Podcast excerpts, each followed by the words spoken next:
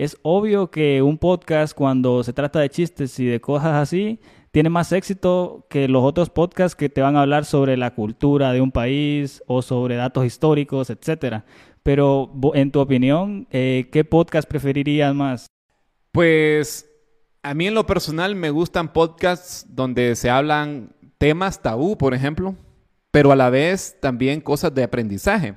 Por ejemplo, este podcast que te decía de, este señor eh, Salinas Pliego, él hablaba de todas sus estrategias que utilizó para poder salir adelante, para poder poner a, Banco Azteca y a, otras empresas que él tiene en primer lugar en, México, ¿verdad? En el canal también, o sea, las comunicaciones, cómo él las sacó adelante. Pero también me gustan los temas tabú, los temas que casi nadie los toca. Eh, hay, temas, por ejemplo, eh, del tema religioso, ¿verdad? Eh, sabemos ahorita que la religión, pues, mucha gente eh, la ha tildado de, que son personas que son de, doble cara y que están haciendo esto, que están haciendo lo otro. Entonces me gusta saber personas que se han salido de X religiones, que son sectas al final, que cómo manejan y manipulan la mente de las personas.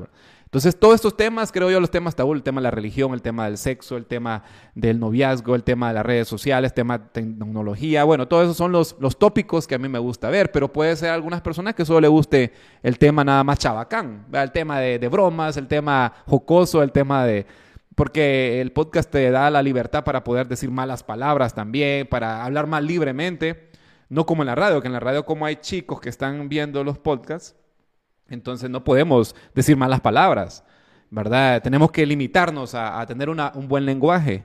¿verdad? Y una buena cacofonía. Exacto. Y también para que las personas sepan, muchas veces desde el momento que vos eh, te dedicas ya sea a un proyecto en donde tenés que utilizar las redes sociales, en este caso pues estamos hablando del podcast que es a través del internet que vos vas a escuchar, también tenés que tener en cuenta esa parte que inmediatamente vos das ese paso, eh, también estás expuesto a un montón de cosas, no solo críticas, sino también a que utilicen tu imagen, a que utilicen tu voz.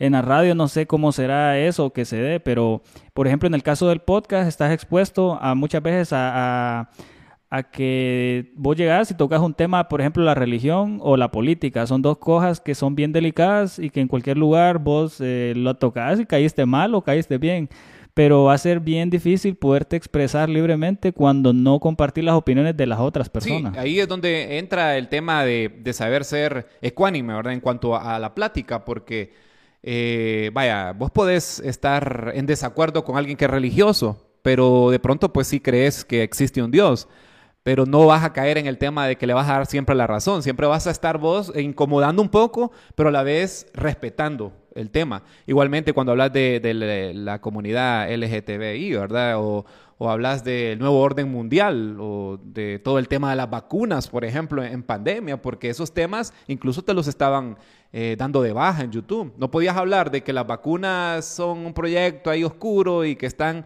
Eh, porque ya te censuraban el podcast. Igualmente, hablar de otros temas, ¿va? De, interés también, de gobiernos, también te, te lo estaban eh, dando de baja. Y todo va ligado a ese tipo de, términos o políticas como condicionante a que vos tengas que hablar de temas eh, de forma hasta censurada muchas veces.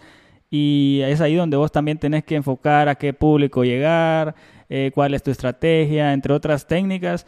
Pero en el caso del podcast, pues es bastante agradable poder hablar con personas de manera libre y, definir ese concepto que al final lo que te va a ayudar es a crecer como persona y a tener un proyecto de vida que al final te lo llevas consigo mismo. Guan.